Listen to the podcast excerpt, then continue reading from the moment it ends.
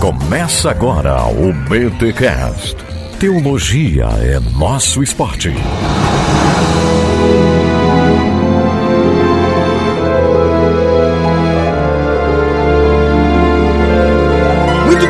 Bem, muito bem. Começa mais um BT Cash, o de número 412. Eu sou o Rodrigo Bibo e que nunca tenha fogo estranho no BT Cash. Amém. Olha aí. Aqui fala André Heinck. Pasmo diante deste mistério tremendo e fascinante. Olha aí, ele não larga os outros, hein? Olha, isso aí já falava nos outros. Que maravilha, que maravilha. Muito bom. Aqui é o Paulo On e quem com fogo fere, com fogo será ferido. Olha, olha aí, gente, cheio de referências, bíblicas, teológicas. Estamos aqui com esse timaço do Bibotalk para falarmos um pouco sobre Levítico, especificamente sobre santidade em.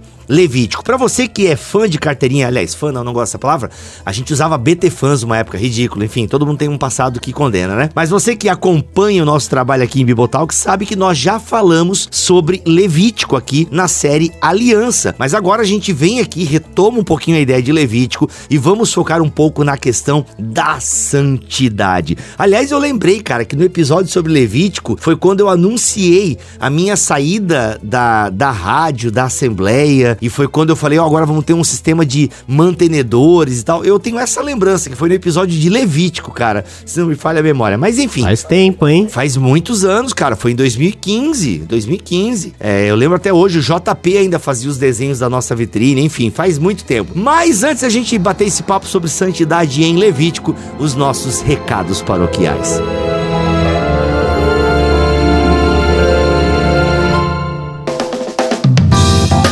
Recados paroquiais dessa semana, galera, vocês vivem me perguntando no Instagram do Bibotalk, aliás, arroba Bibotalk lá no Instagram, sobre comentários bíblicos, Bíblia indica comentário bíblico e tal. E galera, tô muito animado e muito feliz porque a Thomas Nelson Brasil está investindo em comentários bíblicos. Ela já lançou toda uma série do Novo Testamento comentada por N.T. Wright, que tá simplesmente demais e o link, se você quiser, também tá aqui na descrição deste BTcast 412. E agora ela vai começar a lançar o comentário do Antigo Testamento, interpretado e comentado por nada mais, nada menos que John Goldingay, uma autoridade na teologia do Antigo Testamento. Esse autor que a Thomas Nelson está trazendo aqui para o Brasil, muito conhecido já lá fora, inclusive com a chancela aí de Victor Fontana, Paulo Won, André Heinck, eles que já comentam desse autor antes mesmo de serem lançados aqui pela Thomas Nelson Brasil.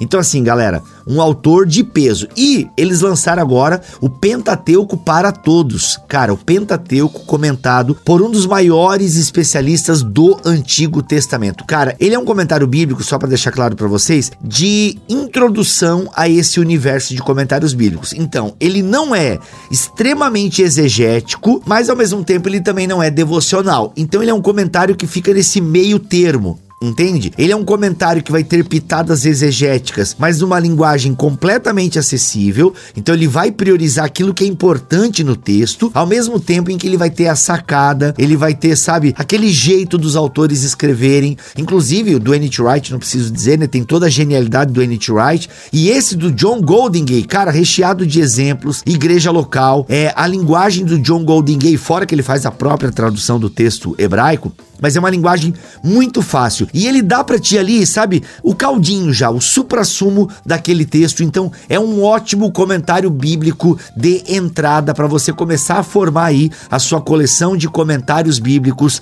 da Bíblia. Super recomendamos. E ó, a qualidade eu não preciso dizer. Thomas Nelson Brasil, capinha dura, tem toda, folhinha amarela, gostoso de manusear, ótima diagramação, ótima tradução, é aquela qualidade de Thomas Nelson que vocês, eu imagino, já estão acostumados. Ouça aí esse episódio. Ah, deixa eu falar o seguinte: tem cupom de desconto na Submarino, é só você usar o Bibo10 que você tem 10% de desconto. Mas se você é Amazon Prime, dá basicamente a mesma coisa. O link da Amazon também está aqui na descrição deste podcast. Mas sério, gente, vale cada centavo, vale cada investimento. Invista invista em comentário bíblico, porque, nossa, é um material fundamental para você entender melhor a Bíblia e, consequentemente, viver melhor o seu cristianismo e ensinar as pessoas também o caminho da verdade. Então, invista em comentários bíblicos. Ouve esse episódio que eu tenho certeza que você vai gostar demais do que a gente vai apresentar para vocês e, consequentemente, desse comentário.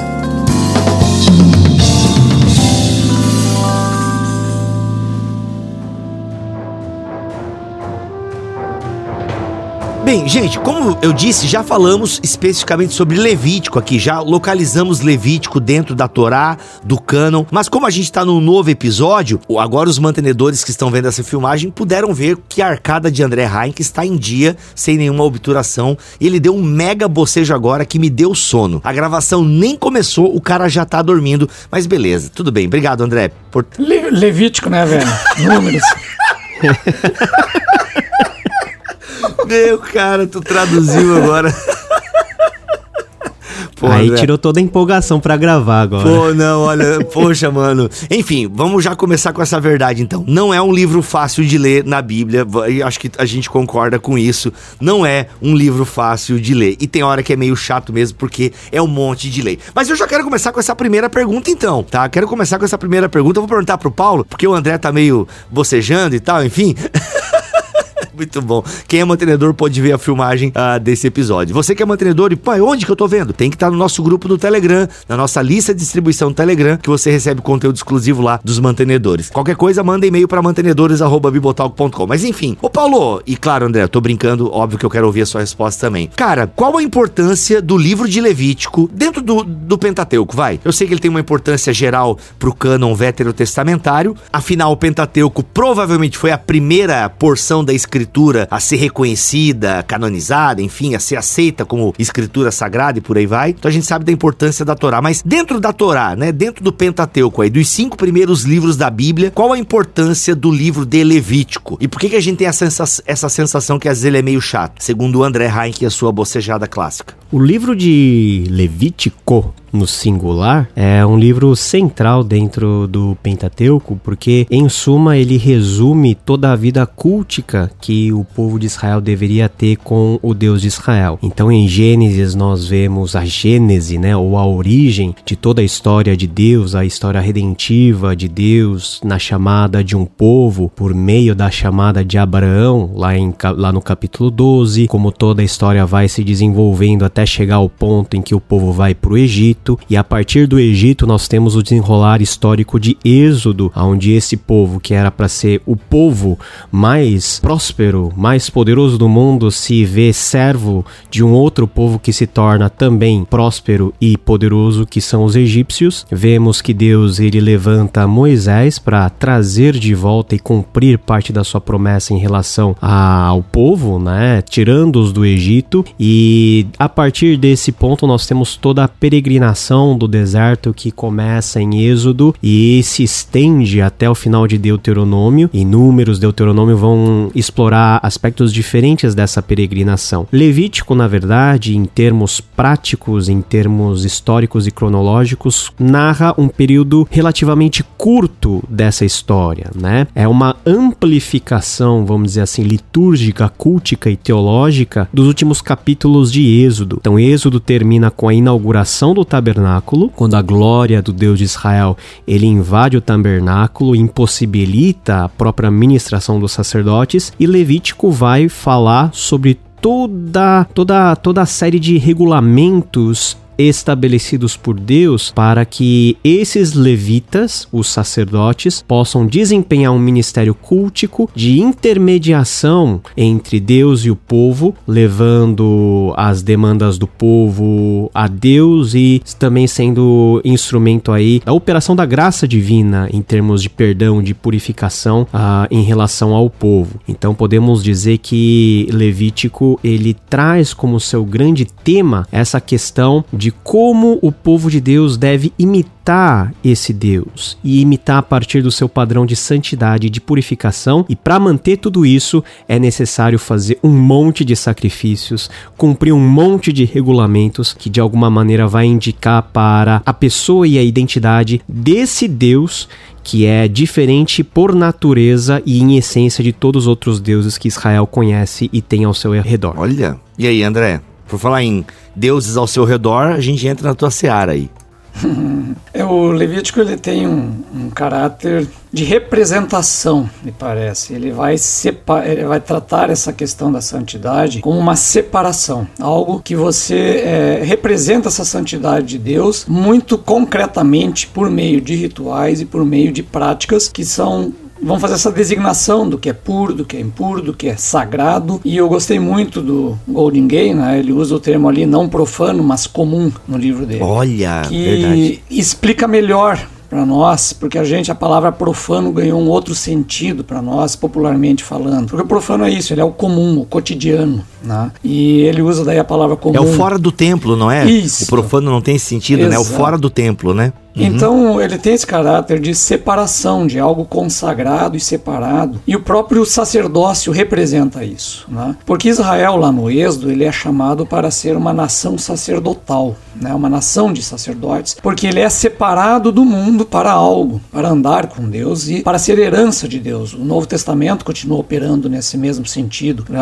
Pedro lá falando, vós sois é, sacerdócio real, nação santa, etc, etc. Então há uma separação de Israel das nações nações, e dentro de Israel essa representação continua, porque o grupo dos levitas, eles são separados dentro de Israel, mas eles são uma representação de Israel, isso está evidente lá em Números, quando, na verdade, o sacerdote original quem é? É o primogênito da família, porque hum. ele representa a família. Então ele seria o sacerdote da família. Era assim que era no sistema clâmico antes e era lá com os patriarcas e tal. O pai da família é o sacerdote do lar. Quando vem o sistema levítico acontece uma grande transição aqui. Quando essa representação vai ganhar um estatuto formal em que a tribo de Levi substitui, segundo o texto de Números 3 lá, ele substitui os primogênitos da família. Então na substituição na representação. Então ela representa os primogênitos e com isso representa todo Israel diante de Deus. E dentro da tribo de Levi você tem de novo um outro nível, que é uma família, que são os descendentes de Arão, que representam toda a tribo e representam todo Israel indo diante de Deus. Então é um sistema piramidal de aproximação de Deus nesse sistema sacerdotal, que é de uma representação de níveis de santidade. E inclusive nos rituais, de acordo com o nível em que você se encontra, nessa pirâmide, a exigência também vai ser diferenciada. Hum, exigência vai ser diferenciada conforme o seu local na pirâmide, então. Exatamente a gente tá falando em, em, níveis de santidade aqui, então assim, quanto mais quanto mais tarefa eu tenho diante do povo, mais santidade se, se exige de mim, é nesse, nessa pegada? É, me parece que sim, eu não sei se o Paulo vai concordar com isso, mas ao longo do texto bíblico você vê uma relação de degraus diferentes de exigência de Deus para com a humanidade, né? hum. né? nessa, nesse relacionamento direto com ele. Por quê? Aqueles que Deus chama para andar com ele e para ser é, é o seu representante no mundo, que vai trazer a sua mensagem, a sua representação, que é Israel no Antigo Testamento, há uma exigência maior ética e, inclusive, de comportamento do que com outros povos. Isso fica muito evidente, por exemplo, quando você pega a relação do sacerdote, quando vai entrar no, no, no templo, ele tem uma roupa especial para usar. O povo nem sequer entra lá. Então. É, o templo, eu digo o, tabernáculo, né? depois é o templo e tal. Então nem sequer entra. Agora, do povo não é exigido o mesmo nível de pureza ritual que é exigido do sacerdote e do levita em níveis diferentes. Veja, por exemplo, também um outro caso que aparece na Bíblia, quando Naamã, por exemplo, ele é curado e aí ele diz lá pro, pro, pro profeta Eliseu o seguinte: Olha, eu vou agora voltar para minha terra e vou levar inclusive uma terra aqui de Israel e eu agora só vou adorar Yahvé. Mas eu gostaria de pedir uma desculpa aí, porque o meu rei ele entra no templo do Deus e ele se curva ao Deus e ele vem escorado no meu braço, talvez idoso, não sei. E aí eu tenho que me curvar ao Deus junto com ele. E eu gostaria de pedir então data vênia para esse fato de que não leve em consideração porque eu vou me curvar a outro Deus, mas eu adoro apenas Yahvé. E o profeta diz o que para ele? Não tem problema, vai em paz, fica tranquilo. Agora, de um israelita jamais seria permitido que ele se curvasse a outro Deus. Eita. E eu digo mais, né, como dizia, né, um programa da, da minha infância, eu digo mais, a questão toda efetivamente está em torno da do convite que Deus faz ao povo para que o povo emule a santidade de Yahvé, né?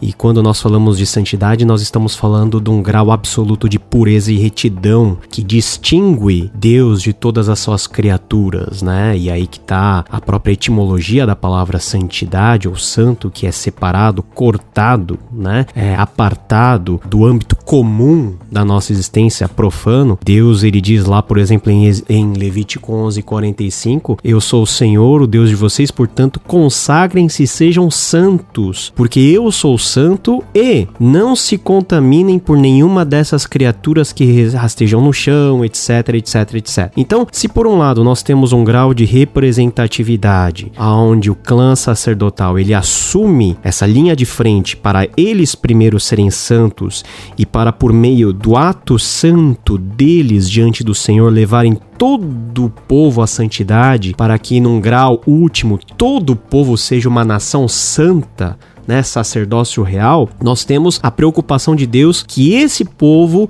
se porte, vive e pense de forma diferente a todos os povos que o circundam. E aí nós temos uma, uma dimensão muito mais ampla de Levítico, que até o Golden Gate faz menção na página 199. Ele diz, ó, Levítico prosseguirá mostrando como a santidade e a pureza se estendem a muitos aspectos da vida diária, a moral e outras matérias com comportamentais fazem parte da distinção de Israel sobre outros povos e integram a sua pureza. Ou seja, a totalidade da, da realidade de Israel ela é permeada por esses níveis de santidade que, na linguagem de Levítico, estão muito relacionados com a proximidade ou não do epicentro da vida religiosa de Israel, que é o templo, mais especificamente o lugar onde Deus habita. Então, nós temos graus de santidade relacionados à geografia, onde o grau máximo de santidade é o Santíssimo Lugar, onde está a Arca da Aliança. Depois temos um grau menor, que é o Santo Lugar.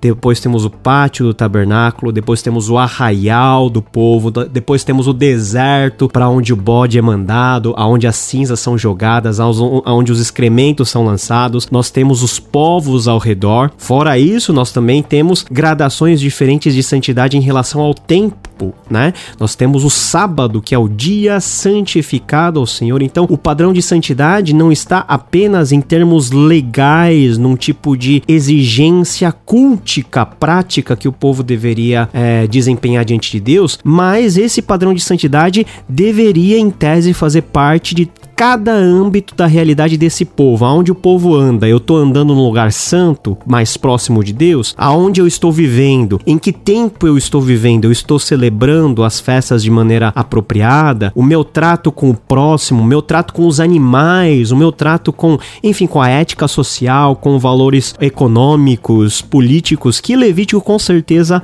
aborda e mostra que a santidade não é apenas um âmbito da religião, mas é o que faz a religião ser esparramada para o profano e faz com que o ideal de Deus não seja aquilo que hoje nós diferenciamos como sagrado e profano, mas como sagrado invadir o profano e dá sentido a toda a existência normal para que nessa nossa normalidade possamos vivê-la de acordo com o padrão sagrado de Deus, que é o padrão de santidade e de pureza que Levítico tanto vai nos sublinhar. É aquilo que a gente sempre costuma falar, né? É o viver o cristianismo fora das quatro paredes, sendo bem gospel aqui. Então essa ideia já está presente lá, né? O sagrado invadindo o comum. Então, por mais que gente tem essa, essas gradações aí e tal, né, de compromissos e de exigências, a ideia é que todo o povo seja santo, né? É, o, é, a, orde, é a ordenança aí, né? ou seja, é a ordem de Deus. Sejam santos como eu, Senhor, sou santo. É que o mundo, a gente até já falou isso aí em, em lives passadas e tal, a ideia de que o mundo é o templo de Deus, né? E são todos os seus sacerdotes. Basicamente isso.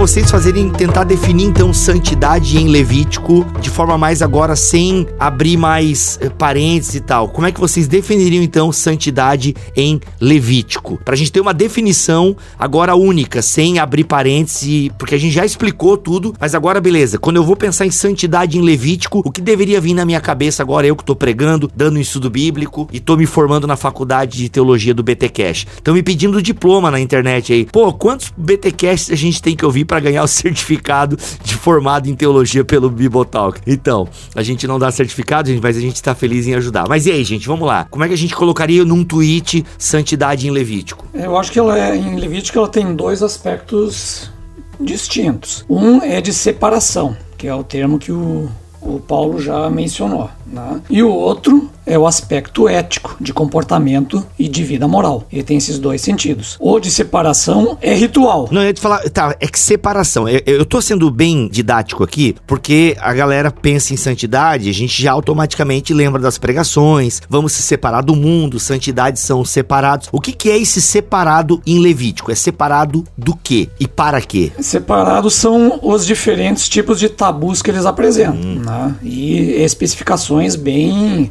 o tabu alimentar, por exemplo. Tem uma série de coisas que não pode comer. Existe uhum. questão de é, do ritual é, para lepra, por exemplo. O cara ficou doente, etc, etc. Existe todo um processo de uhum. separação dessa pessoa doente. É, a mulher que ficou menstruada. Existe um processo de separação para ela ficar ritualmente depois, uhum. né, é, considerada pura. E, e o, e, e, quem teve contato também puro. Mas aí é que tá. É, o puro e o impuro, ele formam um binômio aqui, que o impuro ele não é necessariamente uma coisa ruim ou errada. Ah, pecadora. A, a questão é, não é pecador. E isso é, um, é uma grande confusão que se faz. O impuro é o que não está apto para entrar em contato direto com esta presença avassaladora de Deus. Olha. Que existe alguma, ela exige alguma coisa, né? Então, por exemplo, o caso, pega lá o caso da, da, da, da mulher que teve um filho, né? Passou por um parto. O parto ele é uma situação ambígua. Por que, que ela é ambígua? Porque ele envolve morte e vida ao mesmo tempo. A mulher entra num risco de vida, porque inclusive a grande perda de sangue ali. E a perda de sangue, nessa concepção antiga, pelo menos, e até para nossa hoje, ela implica sempre o quê? Risco de morte. Ela está próximo, porque o sangue é a vida. Então, conforme o sangue vai saindo, ela está em risco de vida. Então, há uma relação com a morte.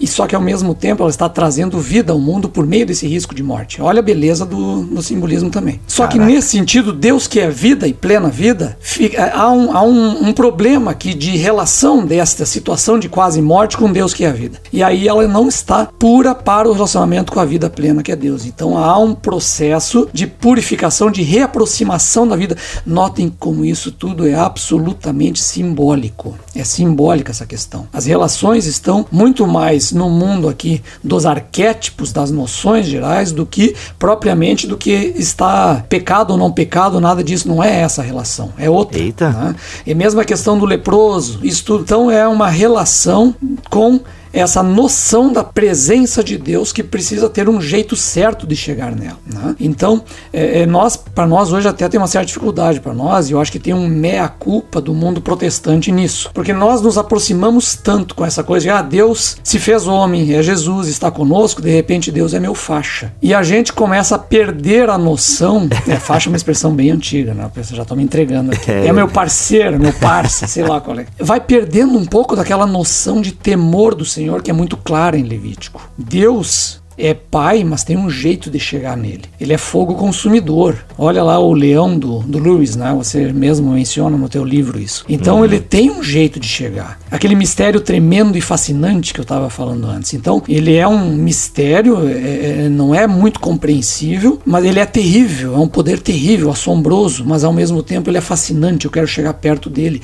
mas tem jeito de chegar. E o Levítico ressalta isso, né? Ele vai demonstrando isso. O jeito de chegar. Uhum. Cara, que legal. Não, é exatamente isso, o jeito de chegar. Porque quando nós pensamos no Levítico e a questão da santidade, na questão do quanto Israel é diferente dos povos que estão ao seu redor e quanto o Deus de Israel se distingue das outras deidades comuns naquela época, nós temos justamente essa ideia. E como Deus torna isso pedagógico e explícito é por meio da série de instruções que ele dá daquilo que nós poderíamos chamar de um guia, né, de adoração, ou seja, o que esse Deus tão diferente ele exige do seu povo para que o seu povo possa, por meio da participação desses rituais, ter infundido sobre ele essa santidade que não está presente em nenhum outro lugar do cosmo, em nenhum outro lugar das religiões. O que, que as religiões, as práticas religiosas dos povos pagãos têm de diferente,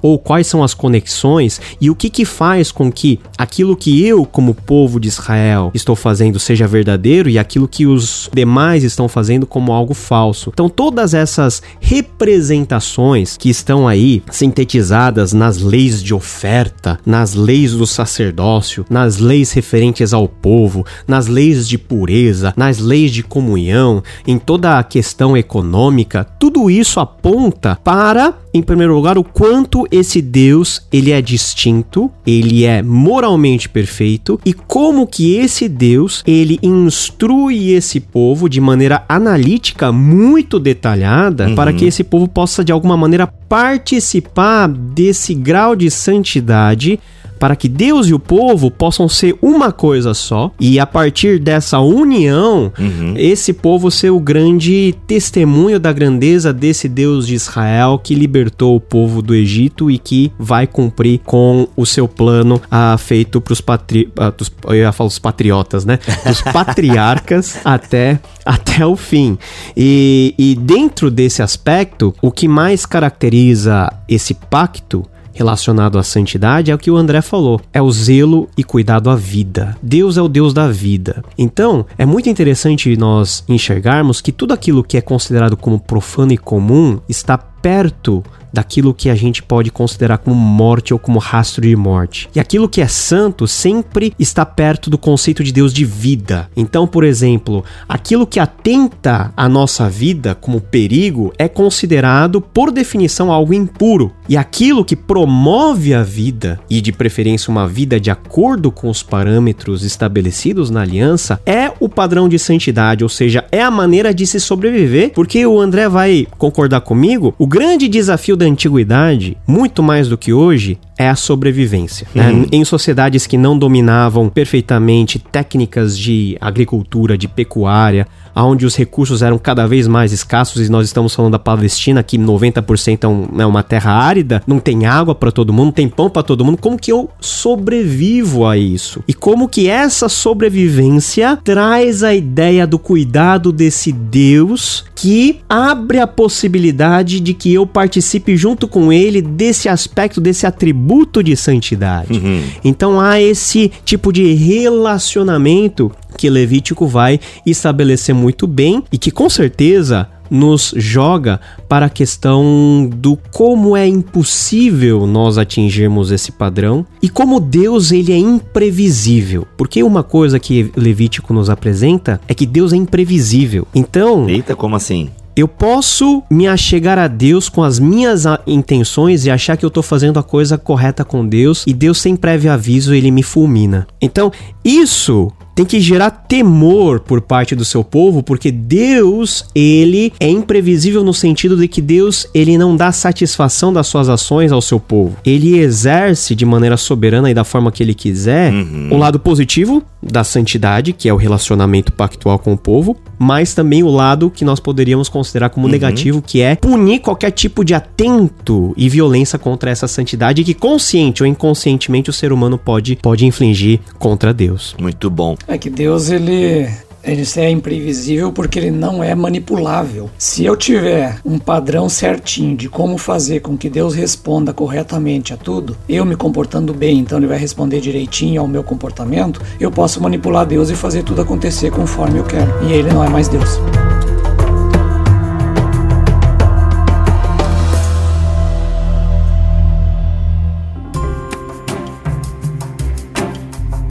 Gente, nós estamos aqui usando como base para nossa reflexão o Pentateuco para Todos, Êxodo e Levítico de John Goldingay, que é um lançamento aí da Thomas Nelson Brasil. Ó, quem é mantenedor tá vendo aqui na telinha da live. Olha que coisinha linda, platinada e tal, enfim. Gente, é uma coleção, graças a Deus a Thomas Nelson está investindo aí em comentários bíblicos. Já lançaram o Novo Testamento, comentado pelo N.T. Wright, que é queridinho aqui pela turma do Bibotal e tal, e agora vai, vão lançar o Antigo Testamento comentado por Joe Goldingay, que é um cara também que Paulo, Vitor Fontana, o André Heinck, que já falavam desse cara antes dele aparecer aqui em língua portuguesa. Então é muito legal. Agora o Joe Goldingay vai trazer aí o comentário do Antigo Testamento. E a Thomas Nelson já lançou o Pentateuco e a gente está usando aqui o comentário dele de Levítico como parte da nossa reflexão aqui. E eu vou ler o capítulo 10. O Paulo deixou a bola clicando ali no bloco anterior, porque o capítulo 10 introduz um evento bem interessante que de alguma forma ilustra tudo isso que a gente está falando aqui. E eu vou ler no próprio livro do Goldingay, porque é a tradução do cara, né? Vamos valorizar o trabalho exegético do cara aqui. Capítulo 10. Mas os filhos de Arão, Nadab e Abiú, pegaram cada um o seu incensário, acenderam um fogo nele, colocaram incenso sobre ele e apresentaram diante de Yahvé fogo estranho, que ele não havia ordenado. E o fogo saiu da presença de Yahvé e os consumia. Caraca, que cena horrível. Eles morreram diante de Yahvé. Moisés disse a Arão: Isso é o que Yahvé falou: Nas pessoas que chegam perto de mim,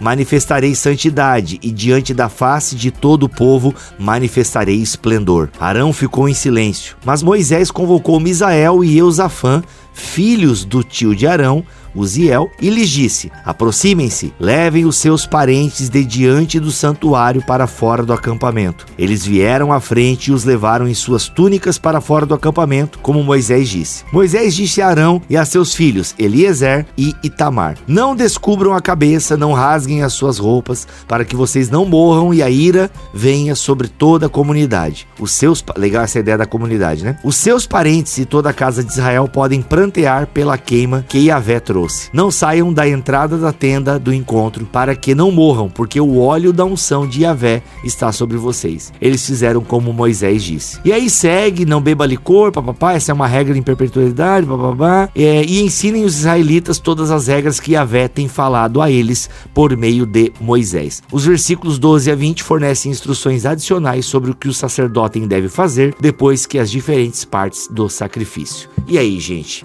Que, que fogo estranho que é esse aqui? Por que, que Yahvé queima esses caras? O que, que tá pegando aqui nesse texto? Ah, a gente tem que contextualizar primeiro, antes de nós entrarmos nessa, nessa discussão. A gente tá no meio da festa de inauguração do templo. Então imagina toda aquela, aquela alegria, sabe? Primeira vez, né? Que o, cara, que o templo tá sendo inaugurado, a glória do Senhor invadindo tudo, né? Você tem que lembrar que o que chancela o templo é o fogo de Deus caindo sobre o altar e e lambendo e consumindo todo o holocausto. Então, o fogo de Yahvé é, é uma imagem muito forte, uma imagem que pode ser tanto, dependendo do contexto, de aprovação ou de reprovação. Mesmo aí, no capítulo 9, no versículo 24, diz isso, né? E eis que saindo fogo diante do Senhor consumiu todo o holocausto e a gordura sobre o altar. Então, é um fogo de aprovação, é um fogo de recebimento. Uhum. E é engraçado que logo Logo depois, nós temos aí uma narrativa que quebra com essa linearidade narrativa, porque no meio de toda a alegria acontece uma grande crise, onde os filhos mais velhos de Arão, Nadab e Abiú, eles tomam para si de maneira indevida o incensário, as brasas e o incenso e vão ministrar diante do Senhor. E eles levam diante da face de Deus, né? Essa essa essa essa expressão diante da face do Senhor, Lifnei Adonai, é uma é uma é uma expressão que fala da proximidade ou da tentativa dos sacerdotes se aproximarem da presença de Deus Deus. E mais uma vez, essa presença de Deus que é uma presença gloriosa, mas é uma presença santa. Uhum. Aconteceu alguma coisa aqui, nós não sabemos porque o texto não nos diz claramente o que que é essa forma indevida, o que que é esse fogo estranho, né? Algumas pessoas dizem que eles pegaram brasas de outros lugares e não do altar do sacrifício, que seria a prática normal. Uhum. Outros dizem que eles levaram os seus incensários e não os incensários do templo. Outros vão dizer que eles estavam bêbados, porque a questão do vinho e do moço vai vir depois. Mas nenhum desses fatores está ligado diretamente ao fato de Deus ter mostrado a sua glória e ter fulminado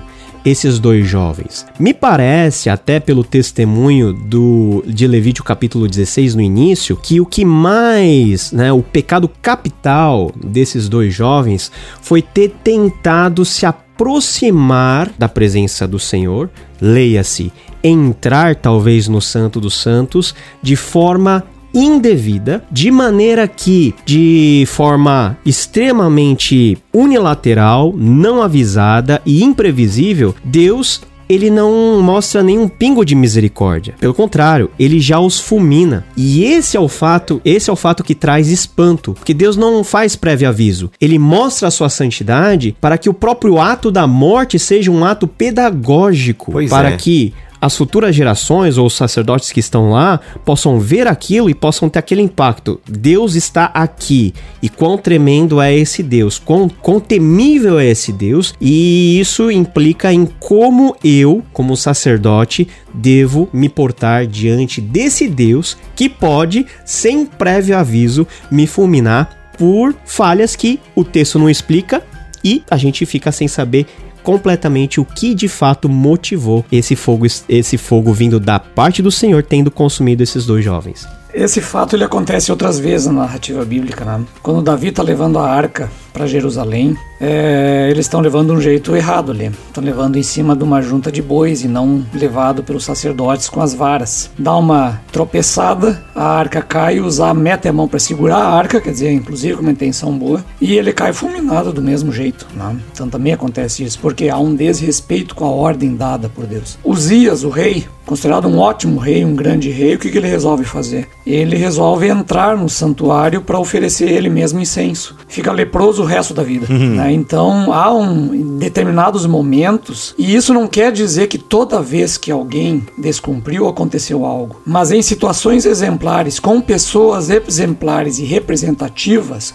o texto bíblico nos apresenta casos assim, que é justamente o efeito pedagógico para a nação como um todo. Saibam que vocês estão andando com o Santo de Israel. Né? Não quer dizer que vai ser com todo mundo. Por uhum. exemplo, Pompeu entrou no Santo dos Santos com espada em punho depois que ele conquistou Jerusalém. E viu que estava vazio, não tinha nada lá dentro, saiu, foi embora decepcionado. Não teve nem gripe.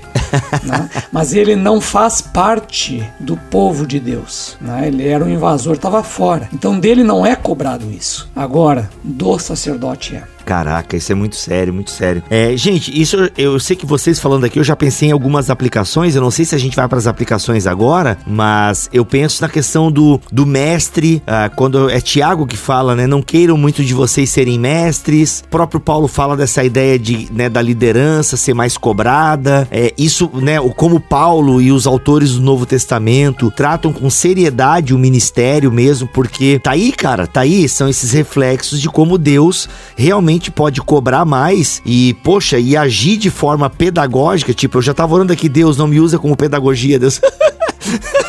Deus não me, não me usa como, de, como forma pedagógica e tal. Porque é muito sério essa parada mesmo, né, cara? É como a gente se aproxima, de como a gente realmente vai é, é, é, achando que pode chegar, assim, basta falar em nome de Jesus, e aí a gente chega e a gente perde, né? Ao mesmo tempo que nós temos legalistas hoje em dia que tornam o caminho para Deus ainda muito carregado e cheio de coisas de Levítico que não precisa, tem também a turma de que não, é isso aí, Jesus é meu irmão mais velho e é, tá tudo certo e tal, é meu brother e tal. Realmente, como a gente se perde aí nesses meandros. Um aspecto importante que o Golden ele sublinha, ele diz o seguinte: o ato divino é logo acompanhado por erros dos seres humanos. E essa é a nossa grande miséria, né? Porque diante de um ato divino sem precedentes, né?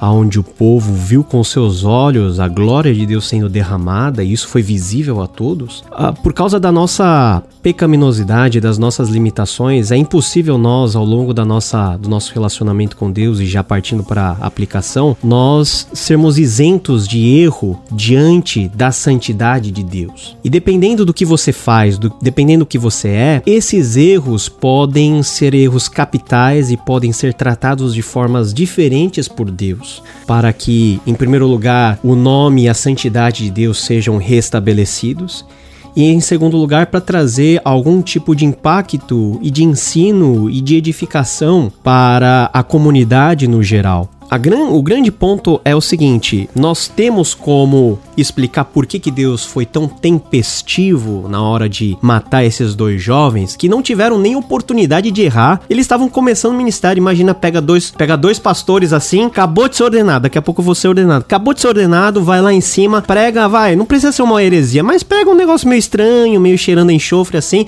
e Deus já fulmina eles na hora. E quão, quão, quão miserável seria isso? Mas Deus fez exatamente isso num contexto, tá, do Antigo Testamento, mas a história tá cheio de exemplos onde Deus trata com pessoas de formas severas por causa do grau de erro, mas o problema não é somente o erro, é o erro relacionado... Peraí, Paulo, peraí, Paulo, não, não perde essa frase aí que ela é boa, não somente o erro, mas o erro relacionado, não perde essa frase aí. É que tu falando aí, cara, Ananias e Safira. Isso. A galera morrendo na igreja de Corinto, tem no Novo Testamento, mano, Ananias e Safira, maluco. É ali, mentiram pros apóstolos, palco. Eles mentiram para Deus, né? Na verdade, né? É verdade. Então, enfim, no Novo Testamento. de tomar a ceia indignamente. Isso. Cara, isso é muito claro ali em Corinto. A galera tá adormecendo porque não tá discernindo o corpo. É juízo de Deus já. Enfim, continua, Paulo, vai lá. Então, o importante não é propriamente o erro, porque Deus sabe que nós somos falhos. Deus, ele sabe do que do que tá na nossa cabeça e no nosso coração. O caroço é esse erro relacionado à santidade de Deus. Quando o meu erro de alguma maneira afronta diretamente, irreverentemente a santidade de Deus, Deus ele não tolera que a sua santidade seja de alguma, de alguma forma ultrajada. Então, esse erro de Nadab e Abiú não é um erro comum é um erro que para Deus foi capital. E esse erro capital, ele tem que trazer em nós hoje, né? Nós que estamos vivendo na dispensação da graça, no tempo do Espírito Santo, onde todo mundo acha que nada vai acontecer. Esse é ledo engano, né? Porque nós, nós é que não temos sensibilidade para perceber eventuais juízos que Deus pode estar tá efetuando no nosso meio. Esse Deus, Eita. ele pode e ele vai zelar pela sua santidade. Se tem algo que Deus zela, é pela sua glória e pela sua santidade. Então, isso inspira um cuidado a todos nós que somos universalmente sacerdotes, né? Somos povo de Deus, a não tratarmos as coisas de Deus, a pessoa de Deus, num grau de igualar as coisas de Deus como algo comum, porque esse é o grande desafio de Levítico. Vocês têm que ser diferentes do comum do profano, ou seja, dos povos, quando eu sou igual a eles e quando eu jogo o nome de Deus igualando aos ídolos que eles adoram, aí eu tenho um grave problema. Um problema onde, por meus atos, eu nego o próprio etos divino. Aí sim, o fogo pode cair literalmente e queimar algumas coisinhas aí. Eita, nós. André, sua consideração final sobre isso? Eu acho que isso tem a ver com essa, essa devoção, essa, essa noção de, de reverência. Acho que o, o Paulo citou a questão de, da irreverência de alguém e para nós da reverência. Eu acho que a questão nossa. É, eu não quero ser aquela coisa, falar aquela coisa que dilui, assim, no geral, da vida de reverência. Não, esse é um mundo comum. O nosso culto, a nossa reverência no culto, essa devoção, esse momento, eu estou na presença de Deus. Eu acho que muito do nosso culto perdeu isso de alguma maneira. Perdeu no meio da, da festa que faz parte disso, mas há um, um momento, algo ali dentro que tu pensa, olha, eu estou na presença do sagrado, sabe? Por isso eu, eu por exemplo, quando me pedem para eventualmente, é muito raro isso, mas eventualmente pregar numa igreja, cara, eu eu me borro todo, sabe, cara? Eu, pra mim subir ali em cima, cara. É um troço muito sério. É muito sério. E eu acho que esse é um pouco da, da, dessa coisa, da noção de reverência, do espaço que você está ocupando sabe? E sempre é uma coisa muito tensa e muito difícil, assim. Eu, eu acho que isso a gente precisa resgatar mais no nosso meio evangélico, meio protestante em geral, sabe? Essa noção, eu estou entrando num momento sagrado, num espaço sagrado, na presença né, de Deus, e isso tem um valor, sabe? É o aspecto assim, mesmo Jesus, quando você fala assim, ah, porque ah, Jesus é homem, elimina isso, não, não elimina, cara. Quando Jesus acalma a tempestade, o que, que os discípulos dizem para ele? Afasta-te de mim, porque sou pecador. O que, que vem na cabeça deles? Separação. Tem um negócio acontecendo aqui, tem algo aqui, assombro, sabe? E eu acho que a gente precisa recuperar mais desse assombro diante de Deus. Né? E Levítico acho que nos ajuda nisso. Muito bom, muito bom.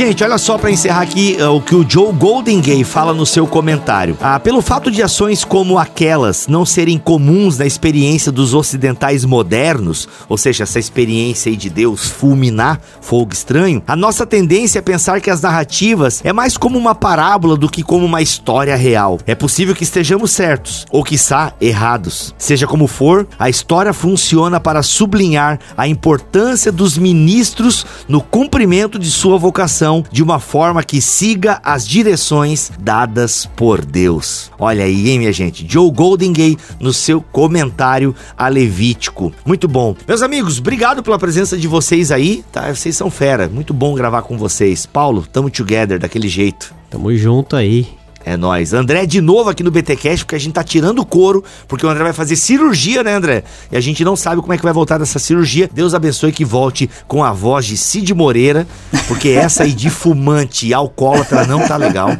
que, que eu vou fazer, né, cara? Eu tô, tô, achando que Deus tá querendo me silenciar. Vamos descobrir depois da cirurgia. Né? Rapaz, não brinca com isso, meu Deus do céu, rapaz. Não, não, rapaz. Pode ser, não conheço teu coração, né? Tu pode ser um cara muito legal com o coração bem podre, né? Mais do que o nosso, pode assim, ser, normal, pode enfim. Pode ser nada Nadab, Abiu e André, né? Olha aí.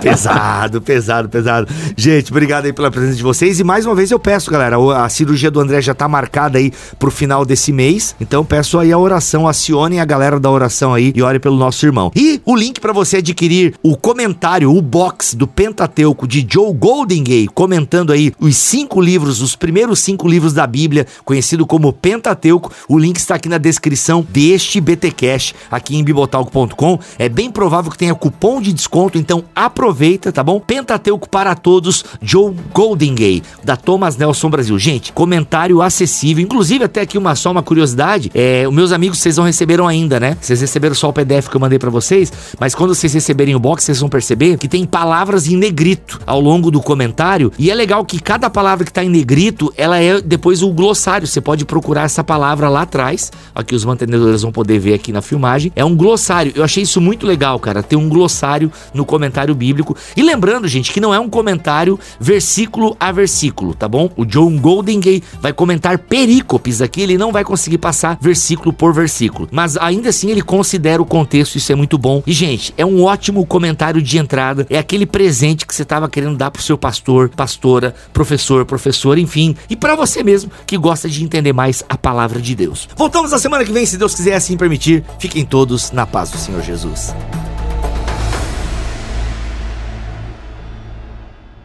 Este podcast foi editado por Tuller Bibotalk Produções.